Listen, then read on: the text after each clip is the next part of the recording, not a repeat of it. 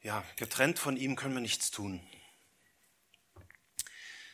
Ähm, ich habe eine Frage heute Morgen für euch. Wer ist weise und verständig unter euch? Und das ist eine sehr persönliche Frage, oder? Und ich muss ehrlich sagen, diese Frage beschäftigt mich sehr seit dem letzten Sonntag, seit der Gemeindestunde auch, wo dieses Projekt der Gemeindeneugründung äh, angesprochen wurde, wo unser aller Weisheit gefragt ist. Diese Frage ist natürlich nicht meine Frage, sie steht im Jakobusbrief und ich möchte euch dazu einladen, heute auch über diese Frage mit mir nachzudenken, denn letztlich stellt uns ja Gott diese Frage. Wer ist weise und verständig unter euch? Wie würdet ihr diese Frage für euch selbst beantworten? Bist du weise? Diese Frage im Jakobusbrief erinnert mich auch an eine Geschichte, die ich schon sehr oft und in sehr vielen verschiedenen Varianten gehört habe und vermutlich habt ihr sie auch schon gehört, aber ich erzähle sie trotzdem. Ähm, es ist dieser christliche junge Mann. Er weiß nicht, wie es in seinem Leben weitergehen soll. Er hatte eine Dame, eine Angebetete, auch eine Christin. Er wollte gerne mit ihr in Richtung Ehe gehen und diese Dame gibt ihm jetzt den Korb. Ein Korb, äh, also ein Korb heißt also, sie sagt nein, nicht. ähm, und das, obwohl es aus seiner Sicht wirklich alles total gut ausgesehen hat, ja. Also er hat sich das Leben mit seiner Angebeteten wirklich ganz toll ausgemalt. Jetzt ist er wirklich deprimiert und fühlt sich sehr stark angefochten. Deswegen sind er intensiv über Gottes Willen für sein weiteres Leben nach. Und was tut er als guter Christ? Er betet um Gottes Führung und natürlich geht er zur Bibel. Er will ja Gottes Rat und Gottes Trost. Also schlägt er die Bibel auf und sein Blick fällt auf Matthäus 27, Vers 5. Da steht, und er machte sich davon, ging hin und erhängte sich. Natürlich war der junge Mann sehr, sehr schockiert über diesen vermeintlichen Rat Gottes und deswegen entscheidet er sich sofort, seine Bibel an einer anderen Stelle aufzuschlagen. Wieder fällt sein Blick auf eine Bibelstelle und er will ja wirklich Hoffnung und Wegweisung haben für sein Leben. Und sein Blick fällt auf Lukas 10, Vers 37. Da steht, da sprach Jesus zu ihm, so geh du hin und handle ebenso. Natürlich war der Mann wieder total fassungslos über dieses Wort vom Herrn für seine Situation. Aber in seiner Verzweiflung versucht das noch ein drittes Mal, Gottes Willen für sein Leben zu erfahren. Diesmal schließt er jedoch seine Augen und benutzt nur den Zeigefinger. Er sticht zu. Und welche Stelle sieht er? Da spricht Jesus zu ihm, zu ihm, was du tun willst, das tue bald. Was denkt ihr? Zeigt so ein Vorgehen, dass dieser junge Mann im biblischen Sinne weise und verständig ist in seiner Anfechtung. Ich hoffe, dass wir uns alle einig sind, dass das absolut nicht biblisch ist, wie er da vorgeht, und dass das absolut keine christliche Weisheit zeigt, so ein Vorgehen. Aber die Frage bleibt, wer von uns trifft weise und verständige Entscheidungen, besonders in Anfechtungen, besonders wenn unser Glauben geprüft wird. Ich möchte mit euch heute weiter im Jakobusbrief gehen und ich bitte euch, das erste Kapitel aufzuschlagen. Ich würde gerne mit euch lesen, um des Kontexts willen, die Verse 2 bis 12.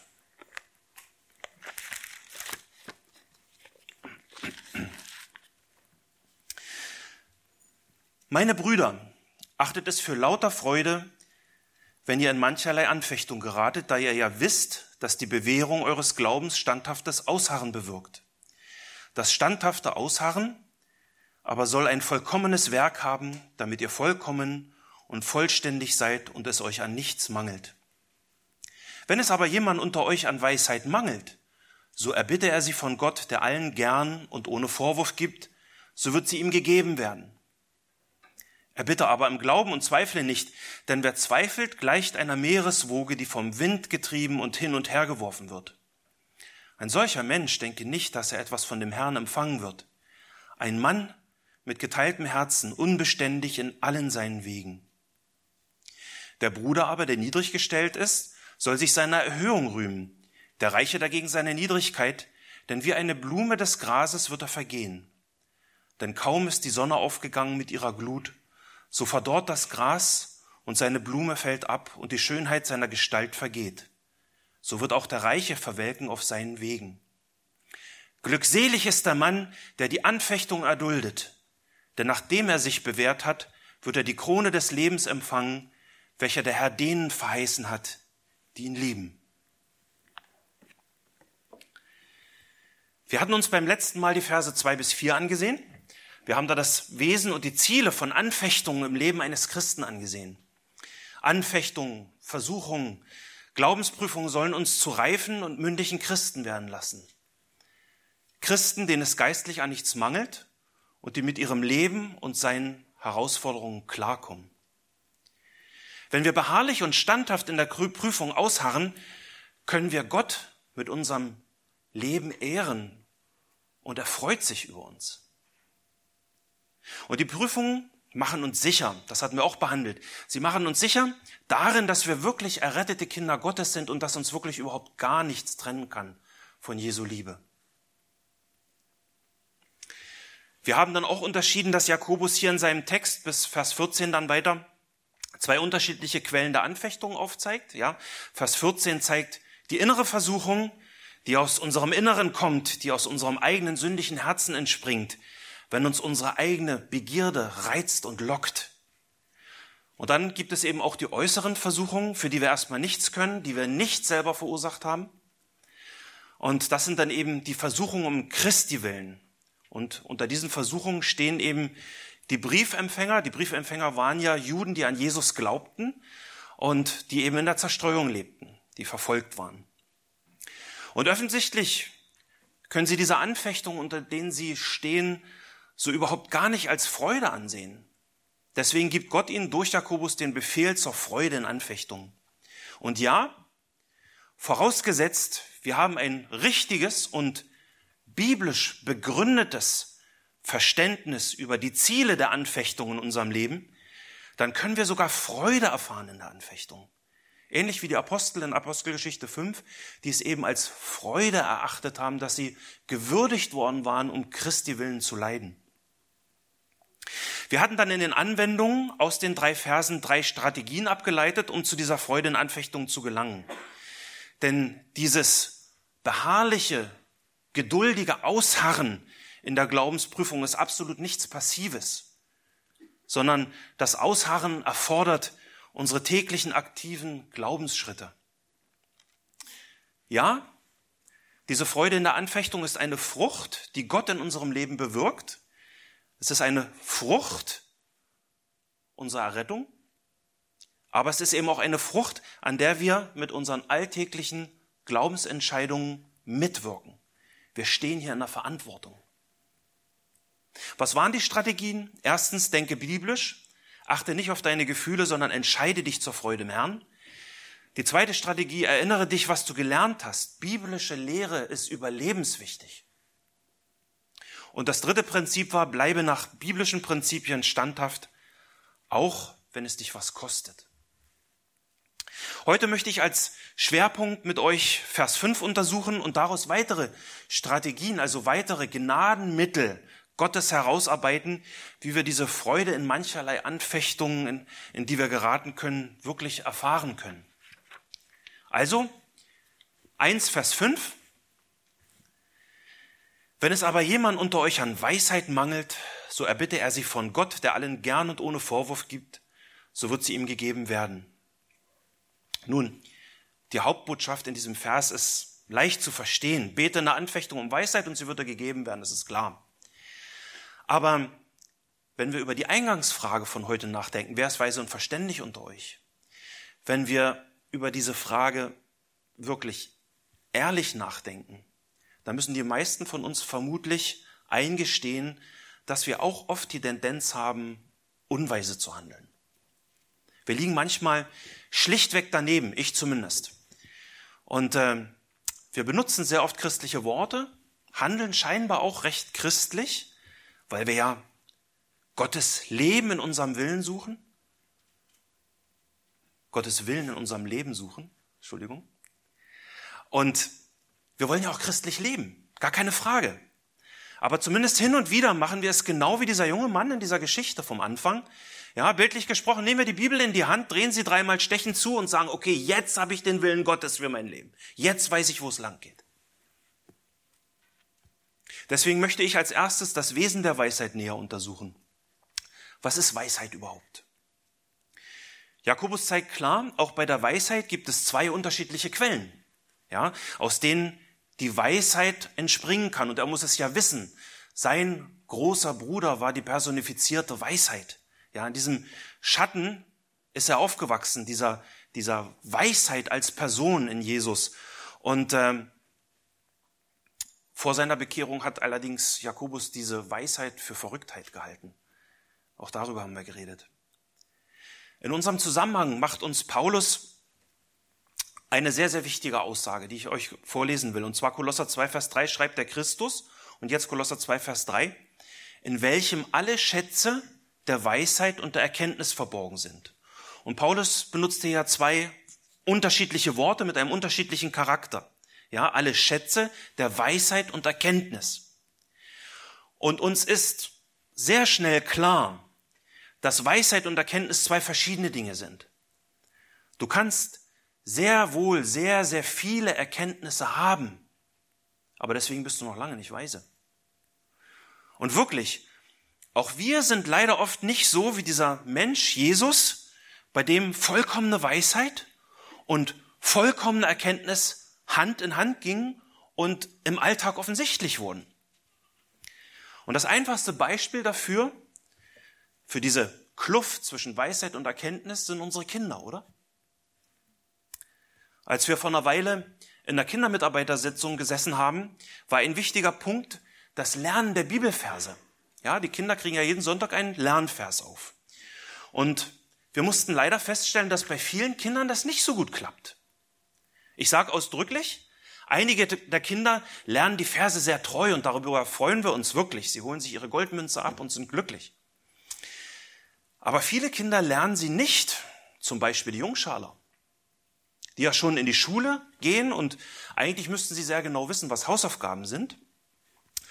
Aber sie zucken sehr oft nur mit den Schultern, wenn man sie nach den Lernversen fragt. Ja. Ihnen fehlt ganz offensichtlich die Weisheit, den Segen dieser Hausaufgabe zu sehen. Und vermutlich fehlt ihnen auch ein bisschen die Förderung und Kontrolle durch die Eltern.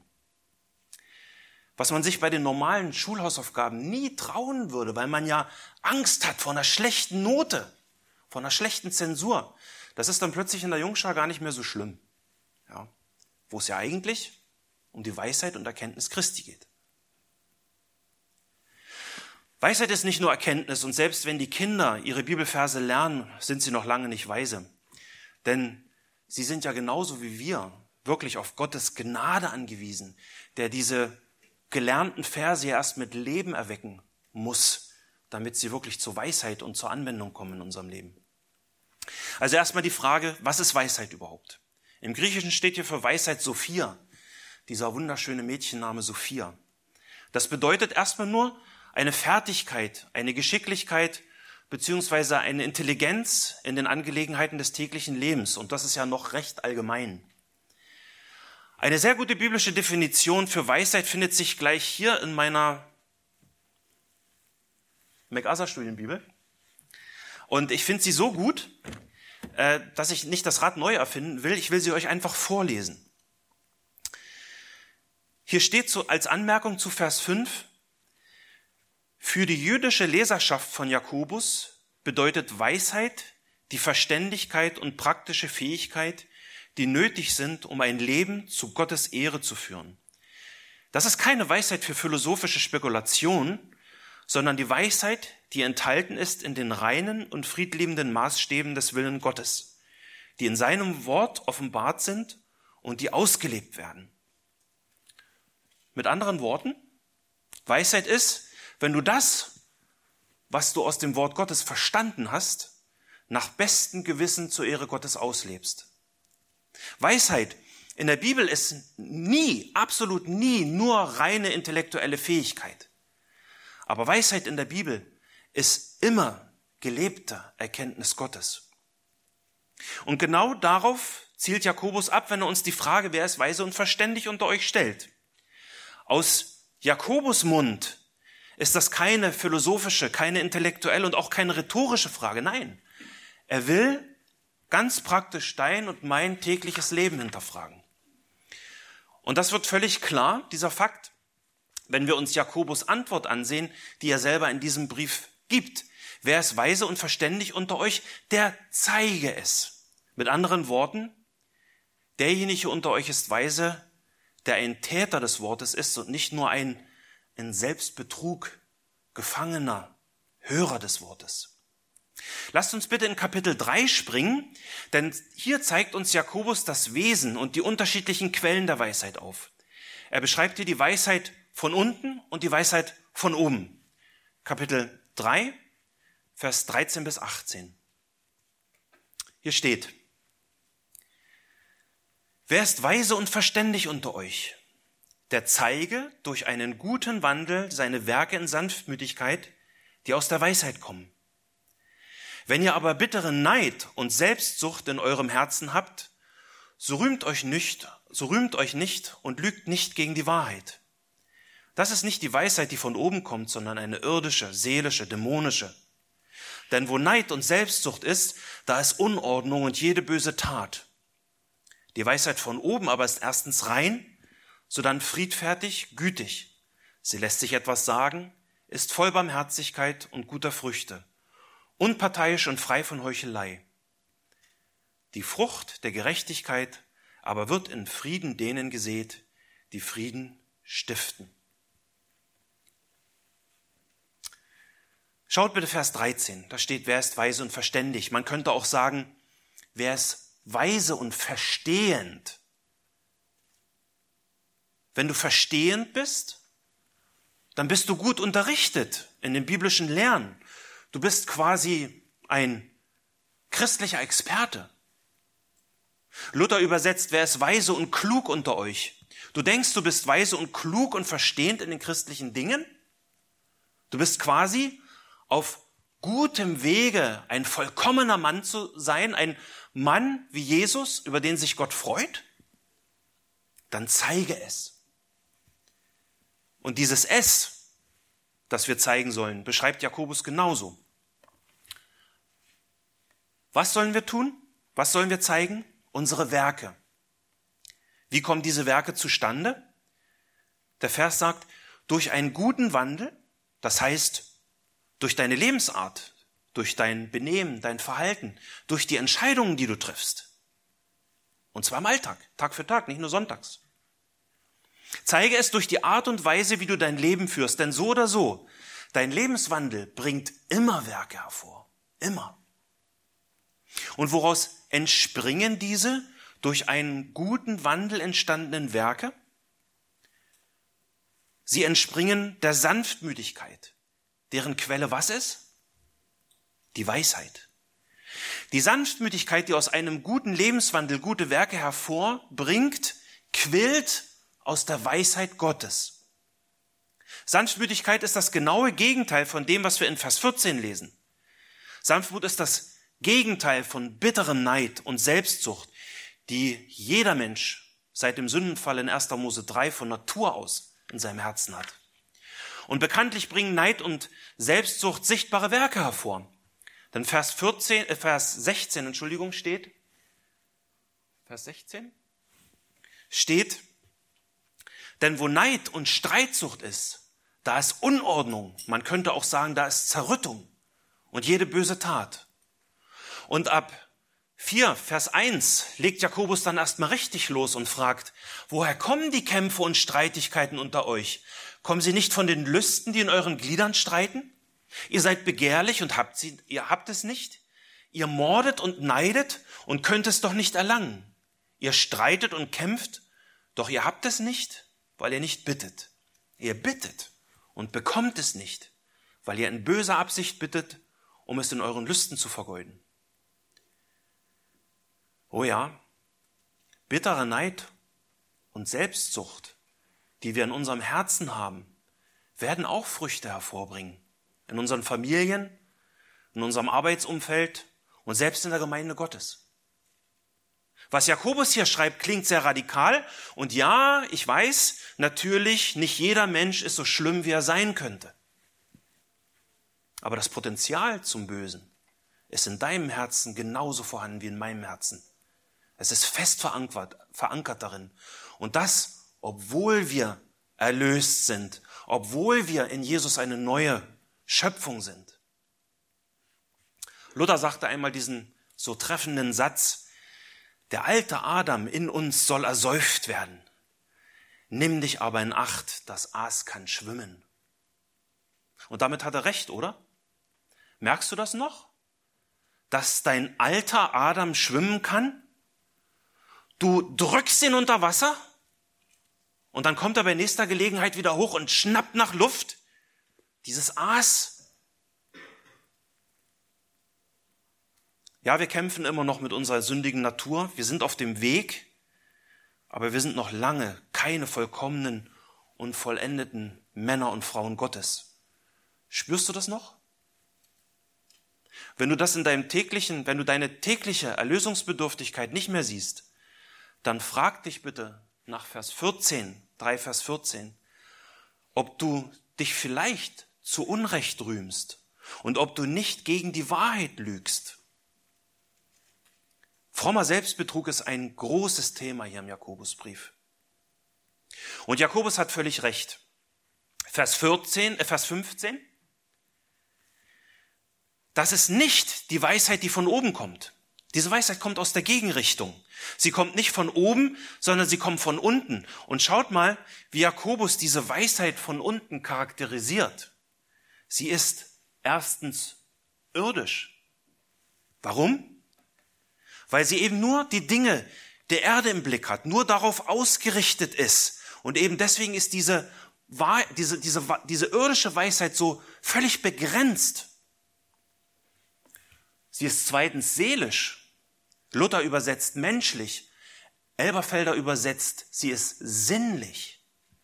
Ja, weil diese Weisheit von unten von ihrer seelischen Natur angetrieben wird. Es geht nur um deine Wünsche. Es geht nur um deine Begierde. Es geht nur um deine Gefühle. Und zwar nur mit dem Blick auf den Moment und deinen eigenen kleinen Lebenskosmos. Du sitzt auf dem Thron und Gott, sein Wort, sein Wille und die Ewigkeit spielen in diesem Denken keine wirkliche Rolle. Jedenfalls nicht die erste Rolle. Die Weisheit von unten ist drittens dämonisch. Man könnte auch sagen teuflisch. Und das heißt wörtlich übersetzt tatsächlich von den Dämonen herstammend. Sie wirkt direkt, sie wird, diese Art der Weisheit wird direkt von den Mächten Satans erzeugt und wird auf vielfältige Art und Weise in die Köpfe und in die Herzen der Menschen gesät. Diese Weisheit zerstört durch ihren unweisen Rat Beziehungen, sie zerstört Familien und sie zerstört auch Ehen. Sie will dich weg von Gott und seiner Weisheit auf den breiten Weg, der in die Hölle führt, ziehen. Warum? Weil diese Art der Weisheit eben nicht nach dem trachtet, was droben ist. Sie trachtet nicht wie Jesus in seiner Bergpredigt sagt, zuerst nach dem Reich Gottes und zu seiner Gerechtigkeit, nach seiner Gerechtigkeit, sondern sie erstrebt das genaue Gegenteil. Warum? Weil die Weisheit von unten dich selbst in das Zentrum deines eigenen Denkens setzt. Sie ist irdisch, seelisch, dämonisch. Das sind äußerst klare Worte von Jakobus, oder? Und tatsächlich sind wir in dieser Gegenüberstellung, die Jakobus hier macht, über die Weisheit hier in diesem Abschnitt wieder mitten in den Kernlehren der Bergpredigt. Auf die eine Seite stellt Jakobus Neid, Selbstsucht, Streitsucht, Unordnung bzw. Zerrüttung und jede böse Tat, also alles Werke, die der Weisheit von unten entspringen. Auf der anderen Seite steht nur ein einziges Wort. Sanftmütigkeit. Und was sagt Jesus in den Seligpreisungen Matthäus 5,5? Glückselig sind wer? Die Sanftmütigen. Diese Art der Sanftmütigkeit quillt eben nur aus der Weisheit von oben, deren Quelle Gott selbst ist. Denn was schreibt Jakobus in 1, Vers 16, 17? Irrt euch nicht, meine geliebten Brüder. Jede gute Gabe und jedes vollkommene Geschenk kommt von oben herab, von dem Vater der Lichter. Und das gilt eben auch für die Sanftmütigkeit, die aus der göttlichen Weisheit kommt. Sie ist eine Gabe Gottes, eine Frucht als Folge deiner Errettung und sie ist das genaue Gegenteil von Hochmut und Selbstüberhebung. In Vers 17, also 3 Vers, äh, 1 Vers 17, nee, 3 Vers 17, Entschuldigung, wird die Weisheit von oben noch weiter beschrieben. Und Jakobus benutzt in Vers 17 viele Begriffe, die wir aus der Bergpredigt kennen und die quasi austauschbar für Sanftmut verwendet werden können. Sie ergänzen sich, diese Worte. Lasst uns mal schauen. Die Weisheit von oben aber ist erstens rein. Kennen wir doch, oder? Bergpredigt 5, Vers 8. Glückselig sind, die reinen Herzens sind, denn sie werden Gott schauen. Die Weisheit von oben ist so dann friedfertig. Kennen wir auch. Glückselig sind die Friedfertigen, denn sie werden Söhne Gottes heißen. Matthäus 5, Vers 9. Sie ist gütig. Man könnte auch sagen, sie ist nachgiebig. Das heißt, jemand, der nicht mit aller Schärfe auf sein eigenes Recht besteht und dem anderen etwas zugesteht, selbst wenn der nicht im Recht ist. Der Gedanke findet sich auch in der Bergpredigt. 5 Vers 11. Glückselig seid ihr, wenn sie euch schmähen und verfolgen und lügnerisch jegliches Wort gegen euch reden um meinetwillen. Ein ganz wichtiger Punkt in der Weisheit von oben. Sie lässt sich etwas sagen. Das heißt, sie ist folgsam und gehorcht gern. Und dazu gehört auch Kritikfähigkeit, dass man mit Kritik umgehen kann. Reagierst du mit Sanftmut, wenn du kritisiert wirst? Ja, wenn jemand wagt, dich zu kritisieren, obwohl du doch schon so weise bist? Auch das Wort Gottes kann uns sehr, sehr tüchtig kritisieren und das kann ungemütlich werden. Wie reagieren wir dann, wenn das Wort Gottes uns angreift und uns von Sünde überführt? Hoffentlich mit Sanftmut, wie es Jakobus in 1 Vers 21 empfiehlt. Dort schreibt er, nehmt mit Sanftmut das in euch eingepflanzte Wort auf, das die Kraft hat, eure Seelen zu erretten. Die Weisheit von oben ist voll Barmherzigkeit und guter Früchte. Kennen wir auch aus der Bergpredigt. 5 Vers 7. Glückselig sind die Barmherzigen, denn sie werden Barmherzigkeit erlangen. Die Weisheit von oben ist unparteiisch, Nach Jakobus 2, Vers 1 heißt unparteiisch sein, dass du den Glauben an den Herrn Jesus Christus nicht mit Ansehen der Person verbindest. Zum Beispiel machst du in der Gemeinde keinen Unterschied, ob jemand arm oder reich ist. Ja. Du weißt, dass die, wir hatten das bei Theo schon, mehrfach, mehr als einmal. Er hat uns die Bergpredigt ausgelegt von Kapitel 3 bis 12 bis jetzt, nee, von Kapitel, also er hat von vorne angefangen, aber jetzt ist er bei 5, Vers 12 und folgende, ja. Und hat uns die sehr, sehr gut erklärt, diese ganze äh, Seligpreisung. Und er hat mehrfach darauf hingewiesen, Jesus sagt in der Bergpredigt, Bergpredigt, glückselig sind die geistlich Armen, denn ihrer ist das Himmelreich. Und deswegen kann die Weisheit von oben eben nur unparteiisch sein und wird nicht die Person ansehen. Und wir haben, die Weisheit von oben ist frei von Heuchelei. Sie ist ungeheuchelt. Sie macht dir nichts vor. Sie verstellt sich nicht. Sie täuscht dich nicht. Sie hat keine unlauteren Motive, weil sie immer nur diese Weisheit, dein Bestes sucht. Und wie gesagt, über Heuchelei sagt die Bergpredigt so einiges. Vielleicht kommen wir da noch hin irgendwann. Ja, und Vers 18 in Jakobus 3 schließt dann den kleinen Exkurs über Weisheit ab. Vers 18, die Frucht der Gerechtigkeit aber, und damit sind eben alle unsere Werke gemeint, die eine Folge unserer Rettung sind, weil wir sozusagen wirklich Hörer und Täter des Wortes sind. Die Frucht der Gerechtigkeit aber wird in Frieden denen gesät, die Frieden stiften. Kennen wir auch aus der Bergpredigt und hatten wir gerade. Nach der Elberfelder lautet Matthäus 5, Vers 9, Glückselig sind die Friedensstifter, denn sie werden Söhne Gottes heißen. Seht ihr diese vielen Parallelen zur Bergpredigt, in dem, was Jakobus hier über Weisheit schreibt? Und kann ich euch langsam überzeugen, dass er diese Predigt wirklich selber gehört hat? Ich hoffe ja. Auf alle Fälle stehen wir hier in diesem Abschnitt seines Briefes wieder äh, mitten in Grundlehren Jesu und wir sehen hier, dass Jakobus ein echter Praktiker ist. Er gibt uns hier keine akademische Definition von Weisheit, sondern er macht die Weisheit an den Werken fest, die entweder einem Lebenswandel mit der Weisheit Gottes entspringen oder die Werke haben ihren Ursprung nach der Weisheit von unten, die eben irdisch, seelisch und dämonisch ist. So, und jetzt, wo wir wissen, was Weisheit ist, können wir wieder zu unserem Ausgangsvers 1, Vers 5 zurückkehren. 1, Vers 5, wenn es aber jemand unter euch an Weisheit mangelt, so erbitte er sie von Gott, der allen gern und ohne Vorwurf gibt, so wird sie ihm gegeben werden. Lasst uns einige Beobachtungen aus dem Text machen. Und die erste Beobachtung kommt aus dem Kontext, aus dem Textzusammenhang. Es geht hier in diesem Vers nicht nur um eine Weisheit für allgemeine Situationen, für allgemeine Anfechtungen. Äh, es geht hier, ich will noch mal dran erinnern, wirklich um diese spezielle Anfechtung, die von außen kommt. Du hast diese Glaubensprüfung, in der du stehst, nicht durch deine eigene Sünde und durch dein eigenes unweises Verhalten verursacht, sondern du stehst wegen deines Glaubens an Jesus unter Druck. Wir lesen in Vers 5, jemand unter euch. Das richtet sich als erstes natürlich an die Brüder aus Vers 2. Ja, ich hatte es gesagt, die Briefempfänger waren Juden, die an Jesus glauben. Deswegen wurden sie verfolgt. Aber im zweiten Schritt allgemein richtet sich dieser Vers natürlich an jeden von uns.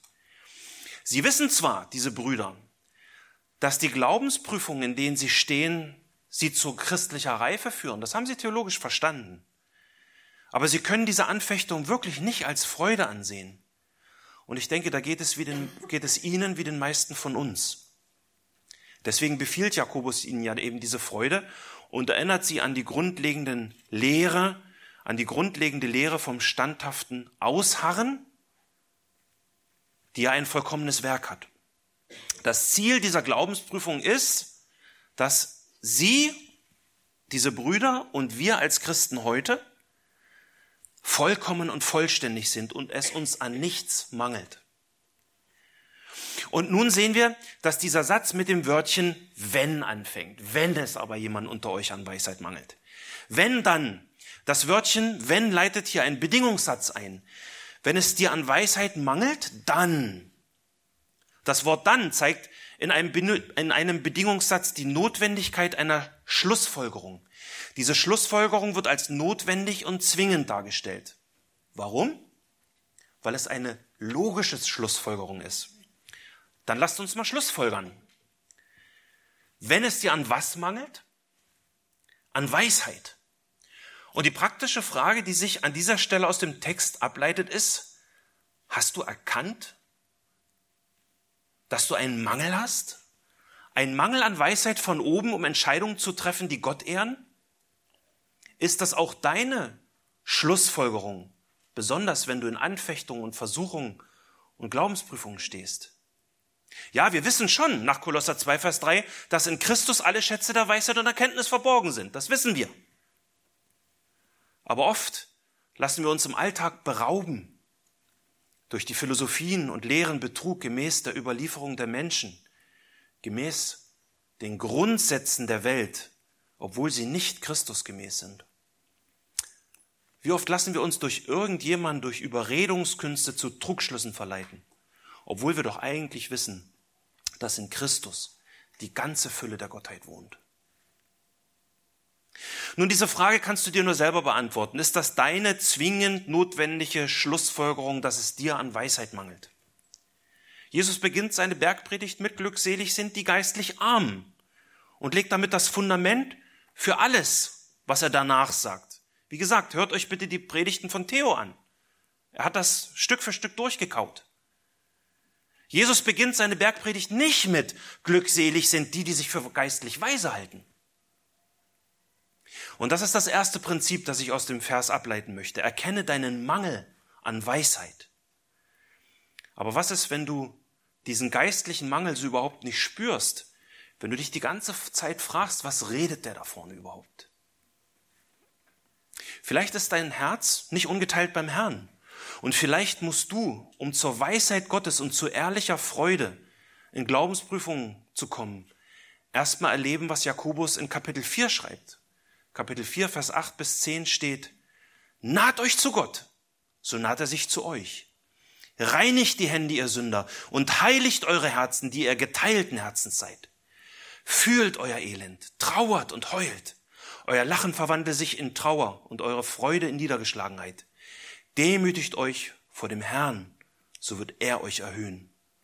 Wie gesagt, Theo hat darüber gepredigt, dieses Paradoxon des Glaubens. Du musst erst trauern, damit du zu wirklichem Glück kommen kannst. Also der erste Punkt, erkenne deinen Mangel an Weisheit. Wir haben also den, das Wenn im Bedingungssatz erklärt. Unsere logische Schlussfolgerung ist jetzt, uns mangelt es an Weisheit. Dann sollen wir was tun? Bitte Vers 5 wieder. Dann sollen wir was tun? Der Vers sagt, so erbitte er sie von Gott. Eine leicht verständliche Anweisung, oder? Wir sollen beten. Wir haben den Mangel erkannt und jetzt sollen wir mit einem aktiven Glaubensschritt reagieren. Und Gott ermutigt uns zum Gebet durch eine Verheißung. Wenn wir im Gehorsam reagieren, so wird sie, also die Weisheit, ihm, also dem Bittenden, gegeben werden. Gott will dich mit Weisheit segnen, wenn du in mancherlei Anfechtung stehst. Das ist Gottes Wille für dein Leben. Aber sind wir doch mal ehrlich. Gebet ist das wirklich unsere erste Reaktion? Ist das wirklich unsere natürliche Reaktion im Alltag?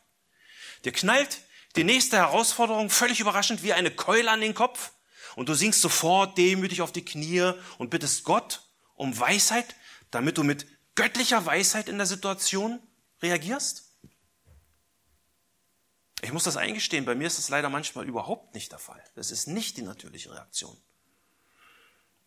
Ich will euch ein ganz einfaches Beispiel erzählen. Aktuell deswegen, weil Julia und ich fliegen morgen nach Israel in Urlaub. Und diese Geschichte ist uns genau vor einem Jahr in Israel passiert, in der Wüste. Also wir waren in der Wüste mit dem Auto unterwegs und es war eine gigantische Landschaft, große Berge, große Weite, es war trocken, es war toll. Und plötzlich kam ich auf die Idee, okay, äh, mach doch mal von diesem kleinen, mickrigen Auto ein Foto in dieser großen, fantastischen Wüstenlandschaft. Gesagt, getan. Ich habe angehalten, bin den Berg hochgeflitzt, habe ein Foto gemacht, bin wieder zurückgerannt in mein Auto, drehe den Zündschlüssel rum und es macht nicht mal blub. Aus. Nichts. Kein Geräusch mehr. So. Was war meine, meine natürliche Reaktion in dieser Situation? In dieser Anfechtung, in dieser Glaubensprüfung mitten in der Wüste. Sofort fing mein Kopf an, lösungsorientiert zu rattern. Ja, die eine Gehirnhälfte beschäftigte sich mit den Ursachen der Panne. Warum hast du so ein Scheiß, äh, darf ich nicht sagen, ich stehe auf der Kanzel. Warum habe ich so ein billiges, schlechtes Auto gemietet? Ja, die erste, erste Ursache. Ähm, es kann nur der Anlasser sein, es kann nur die Batterie sein. Ja, wo bekomme ich ein Starthilfekabel her? Ja, in welche Richtung ist die letzte Siedlung gewesen? Schaffen wir es dahin zu laufen? Das war die eine Gehirnhälfte. Die andere Gehirnhälfte fing an, Panik zu schieben. Ja, in zwei Stunden wird es dunkel. Haben wir genug Wasser mit? Ja, wir können nicht mal halbwegs Englisch sprechen. Ja, und ich weiß nicht mal, wo wir hier sind in der Wüste. Und das Schlimmste von allem, hoffentlich merkt Julia nicht, dass ich Panik kriege. Ich war so erfüllt von der Suche nach Lösungen und der Panik, die sich in mir breit machte, dass ich überhaupt nicht auf die Idee kam, erstmal die Hand meiner Frau zu nehmen und mit ihr zusammen, ja, unseren himmlischen Vater um Hilfe und Weisheit in der Glaubensprüfung mitten in der Wüste zu bitten. Diese Situation legte wirklich mein Herz frei. Es war eben nicht meine natürliche Reaktion, sofort zu beten. Aber Gott ist barmherzig. Ja, er hat diese ganze Situation schon äh, geklärt gehabt. Plötzlich hielt neben uns ein Auto. Eine junge Frau fragte, can I help you? Dafür reichte unser Englisch gerade so. Und als wir dann versucht haben, äh, stotternd eine Antwort zurückzukriegen, äh, also zurückzugeben, äh, sprach sie uns auf einmal auf Deutsch an. Und das stellte sich raus, dass es eine Deutsche war, die in, in Jerusalem lebt. Und sie hat ihr Handy genommen und hat alle unsere Probleme gelöst. Und äh, als ich dann, das kam mir irgendwie ein bisschen komisch vor, weil Juden machen sowas üblicherweise nicht, wenn, wenn äh, wir als Goyim, als Heiden aus ihrer Sicht äh, da rumstehen, die wird eine Frau uns eher nicht ansprechen. Und da fragte ich sie dann, äh, bist du Christ? Und dann sagte sie, ja. Und dann haben wir plötzlich mitten in der Wüste eine tolle christliche Gemeinschaft gehabt und dann haben wir auch endlich die Hände gefaltet und gebetet. Aber erst dann. Und äh, im Nachhinein ein Jahr später, kann ich wirklich nur sagen, ich habe mich in dieser Situation sehr, sehr geschämt. Sehr, sehr geschämt. Dass ich in dieser Glaubensprüfung nicht sofort zum Thron der Gnade gegangen bin. Ich musste Buße tun für dieses unweise Versagen in der Anfechtung. Ich musste meinen Mangel an Weisheit in dieser Glaubensprüfung anerkennen, denn ich habe da wirklich nur mit irdischer und seelischer Weisheit reagiert. Nun, die Aussage von Vers 5 ist einfach. Erkenne deinen Mangel an Weisheit und dann bitte Gott um Weisheit. Aber gerade wenn wir in Glaubensprüfungen Entscheidungen treffen müssen, ist das wichtig, worum wir bitten. Und wir beten eben nicht um eine besondere Offenbarung von Gott. Ja, vielleicht habt ihr schon mal den Satz gehört. Der Herr hat mir gesagt. Nun, Gott hat uns seinen Willen für unser Leben in seinem Wort offenbart und sein Wort ist allgenugsam. Daran glauben wir ganz fest. Wir bitten auch nicht über, um ein übernatürliches Zeichen oder um einen dramatischen Zufall, der die Situation klärt. Das ist nicht unser Gebetsanliegen. Wir sollen nicht mal um die Beseitigung dieser Not bitten, sondern wir bitten Gott um Weisheit. Denn eins ist Fakt, ein standhaftes Ausharren ist ohne Gebet unmöglich. Und vielleicht könnt ihr ja ganz ähnliche Geschichten aus eurem Lebensalltag erzählen, wie meine Wüstengeschichte wo ihr nicht im Glauben reagiert habt. Jakobus 1, Vers 6 ergänzt ja zum Gebet um Weisheit, er bitte aber im Glauben. Und der Glaube ist eben nach Hebräer 11, Vers 1 eine feste Zuversicht auf das, was man hofft, eine Überzeugung von Tatsachen, die man nicht sieht. Unser Problem ist aber meistens, dass wir, wenn uns die Probleme eingeholt haben, wenn sozusagen das Kind schon in den Brunnen gefallen ist, ja, dass wir vergessen, was Jesus getan hat, als Petrus versucht wurde. Wann hat Jesus für Petrus gebetet? Bevor er versucht worden ist oder nachdem er versucht worden ist? Wir hatten darüber geredet. Lukas 22, Vers 31 steht, Simon, Simon, siehe, der Satan hat euch begehrt, um euch zu sichten wie den Weizen. Ich aber habe für dich gebetet, dass dein Glaube nicht aufhöre. Jesus hat schon vor der Anfechtung für Petrus gebetet. Und das tut er auch für uns. Denn er ist ja auch unser Hohepriester. Ja, Hebräer 4, Vers 15, 16. Denn wir haben nicht einen Hohepriester, der kein Mitleid haben könnte mit unseren Schwachheiten, sondern einen, der in allem versucht worden ist, in ähnlicher Weise wie wir, doch ohne Sünde. So lasst uns nun mit Freimütigkeit hinzutreten zum Thron der Gnade, damit wir Barmherzigkeit erlangen und Gnade finden zu rechtzeitiger Hilfe. Nun, die Barmherzigkeit Gottes nehmen wir gerne in Anspruch. Ja, wenn wir, wenn wir gesündigt haben oder wenn etwas ist, wir, wir treten zum Thron der Gnade und wir wissen, wir empfangen dort Vergebung. Ja, wir empfangen Barmherzigkeit. Aber was wir eben oft vergessen, ist, dass wir dort auch Gnade finden zu rechtzeitiger Hilfe bevor das Kind in den Brunnen fällt. Wie gesagt, Jesus betet für Petrus, bevor er versucht wurde. Und deswegen ist mein zweiter Punkt heute, bete rechtzeitig um Weisheit. Denn die Frage, die wir uns stellen müssen, beten wir erst um Weisheit, wenn das Wasser uns bis an die Nase reicht und wir wirklich nur noch ganz knapp nach Luft schnappen können?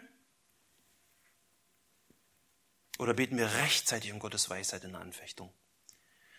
Wie gesagt, verstehen wir, dass ein standhaftes Ausharren ohne Gebet unmöglich ist, weil nur göttliche Weisheit uns dazu befähigt, sich in den Anfechtungen des Lebens, sich ihnen zu unterwerfen und sich sogar darüber zu freuen. Meine zweite Bitte an euch ist also, betet rechtzeitig um Weisheit. Nun, du erkennst deinen Mangel an Weisheit, du bittest Gott rechtzeitig um Weisheit und als feste Zusage Gottes lesen wir in 1 Vers 5, so wird sie, also die Weisheit, ihm, also dem Gläubigen, gegeben werden. Eine großartige Verheißung, oder? Und Vers 5 zeigt uns auch die Art und Weise, wie Gott gibt. Er gibt gern. Die Elberfelder übersetzt, Gott gibt willig. Gern und willig. Das unterstreicht Gottes ehrliche Motive beim Geben. Er gibt uns ohne irgendwelche üblen Hintergedanken. Denn die Weisheit von oben ist ja nach Jakobus 3 ungeheuchelt. Und auch dieser Gedanke, dass Gott gern und willig gibt, ist nicht neu und findet sich schon in der Bergpredigt. Matthäus 7, 7. Bittet, so wird euch gegeben. Sucht, so werdet ihr finden. Klopft an, so wird euch aufgetan. Denn jeder, der bittet, empfängt, und wer sucht, der findet, und wer anklopft, dem wird aufgetan. Oder ist unter euch ein Mensch, der, wenn sein Sohn ihn um Brot bittet, ihm einen Stein gibt? Und wenn er um einen Fisch bittet, ihm eine Schlange gibt?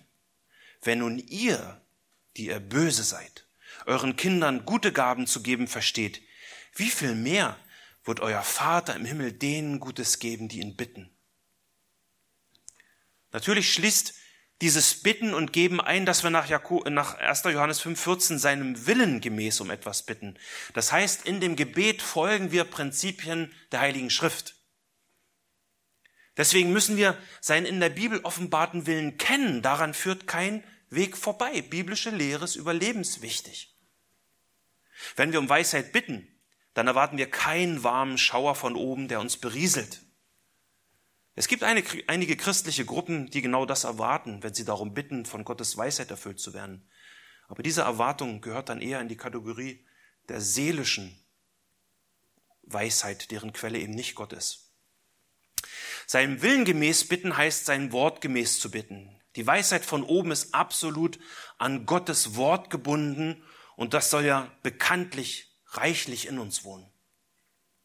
Also, Gott gibt gern und willig und ohne irgendwelche üblen Motive. Und, was mich so begeistert, er gibt ohne Vorwurf. Man könnte auch übersetzen, er gibt ohne zu schelten. Schelten, dieses alte Wort für ausmeckern, für beschimpfen. Gott gibt ohne Vorwurf. Das heißt, Gott hält dir deinen Mangel an Weisheit in der Anfechtung nicht vor. Vermutlich wären die Vorwürfe berechtigt und er würde dich nicht ohne Grund tadeln, denn eigentlich weißt du ja schon so einiges aus der Bibel. Aber er tut es nicht. Er sagt nicht, oh Mann, Alexander, jetzt bist du schon über 20 Jahre Christ und kaum springt in der Wüste mal dein Auto nicht an, ja, kommst du gar nicht auf die Idee, mal die Hände zu falten zum Gebet. Du reagierst in Panik und mit Pragmatismus. Ich bin wirklich total enttäuscht von dir. Ich habe einen Fehler gemacht, als ich dich erwählt habe. So ist Gott nicht. Er gibt gern und ohne Vorwurf, wenn du nur deinen Stolz überwindest und deinen Mangel und deine Abhängigkeit von seiner Weisheit bekennst. Gott will nicht, dass uns in der Nachfolge, dass uns im Leben hin zu christlicher Reife an irgendetwas mangelt, damit wir auch inmitten von Anfechtungen uns freuen können. Deswegen merkt ihr bitte diesen dritten Punkt. Gott gibt gern und ohne Vorwurf. Und dieser Aussage steckt so viel Trost, weil wir keine Angst haben müssen, umzukehren, wenn wir im Alltag versagen. Und ich hoffe, dass dich diese Weisheit ins Gebet treibt. Eine Beobachtung aus Jakobus 1, Vers 5 möchte ich euch noch teilen, mit euch teilen. Und zwar schaut bitte mal auf das Wort allen. Ähm, wenn es aber jemand unter euch an Weisheit mangelt, so erbitte er sie von Gott, der allen gern ohne Vorwurf gibt. So wird sie ihm gegeben werden.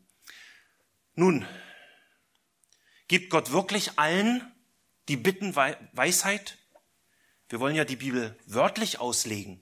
Ja, heißt alle, alle, naja, wir wissen schon, dass es einige Bibelstellen gibt, wo das nicht der Fall ist. Ja? Eine der berühmtesten Bibelstellen zu dem Thema ist 1. Timotheus 2, Vers 3.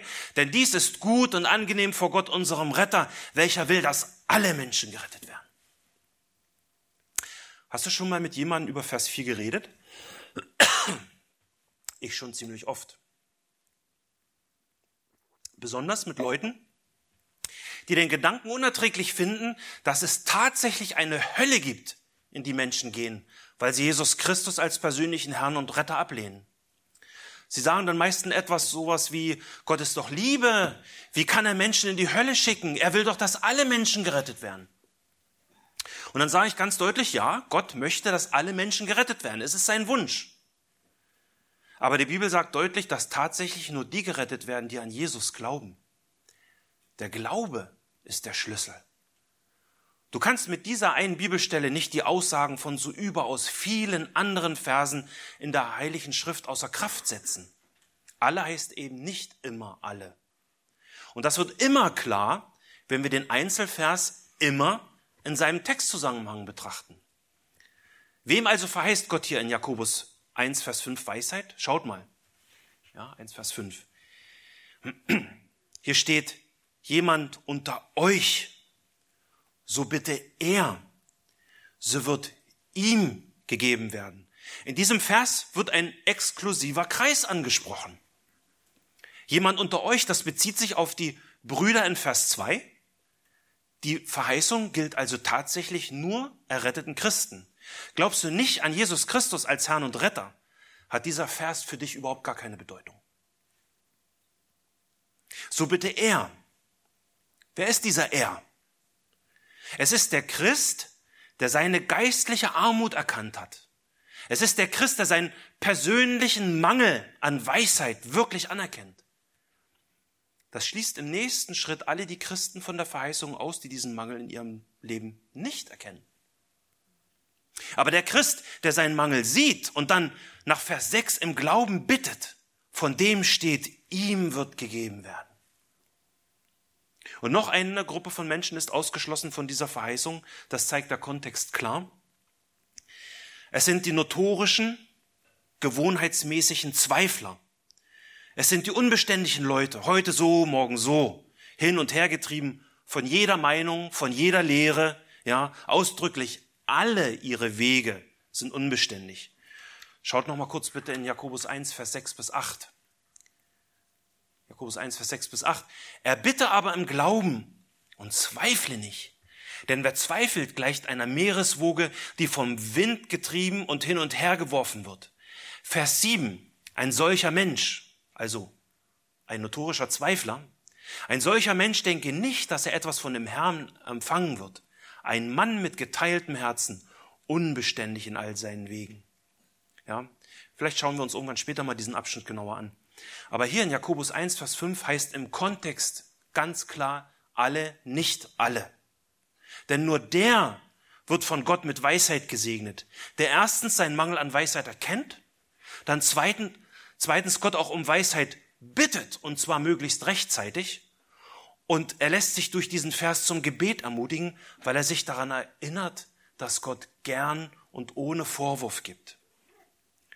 Zum Schluss nochmal meine Eingangsfrage. Wer ist weise und verständig unter euch?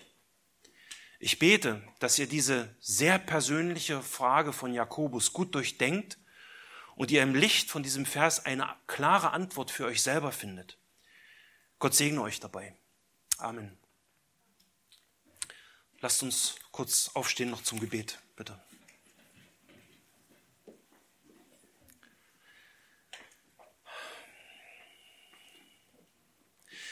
Himmlischer Vater, ich will dir danken, dass du dich offenbart hast, dass du uns dein Wort gegeben hast und dass dieses Wort wirklich allgenugsam ist. Und Herr, und ich bitte dich, wenn wir diese Aussagen über die Weisheit und diese Aussage von Jakobus jetzt bedenken, auch in dieser kommenden Woche, dass du uns wirklich durch dein Wort einen Spiegel vors Gesicht hältst, einen Spiegel vor unser Leben hältst und wir das einfach wirklich klar und ehrlich reflektieren. Sind wir weise und verständig in den Entscheidungen, die wir treffen im Alltag? Herr, ich bekenne, wir sind es oft nicht.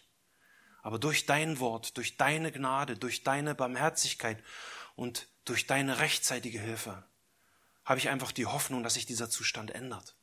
Und ich bitte dich, dass du an jedem Einzelnen der Hörer, Herr, dass du an jedem Einzelnen, der diese, diesen Vers reflektiert, dass du an jedem einzelnen Herz arbeitest und uns wirklich Jesus entgegenbringst, auch in unserem alltäglichen Wandel. Herr, bitte erbarm dich. Amen.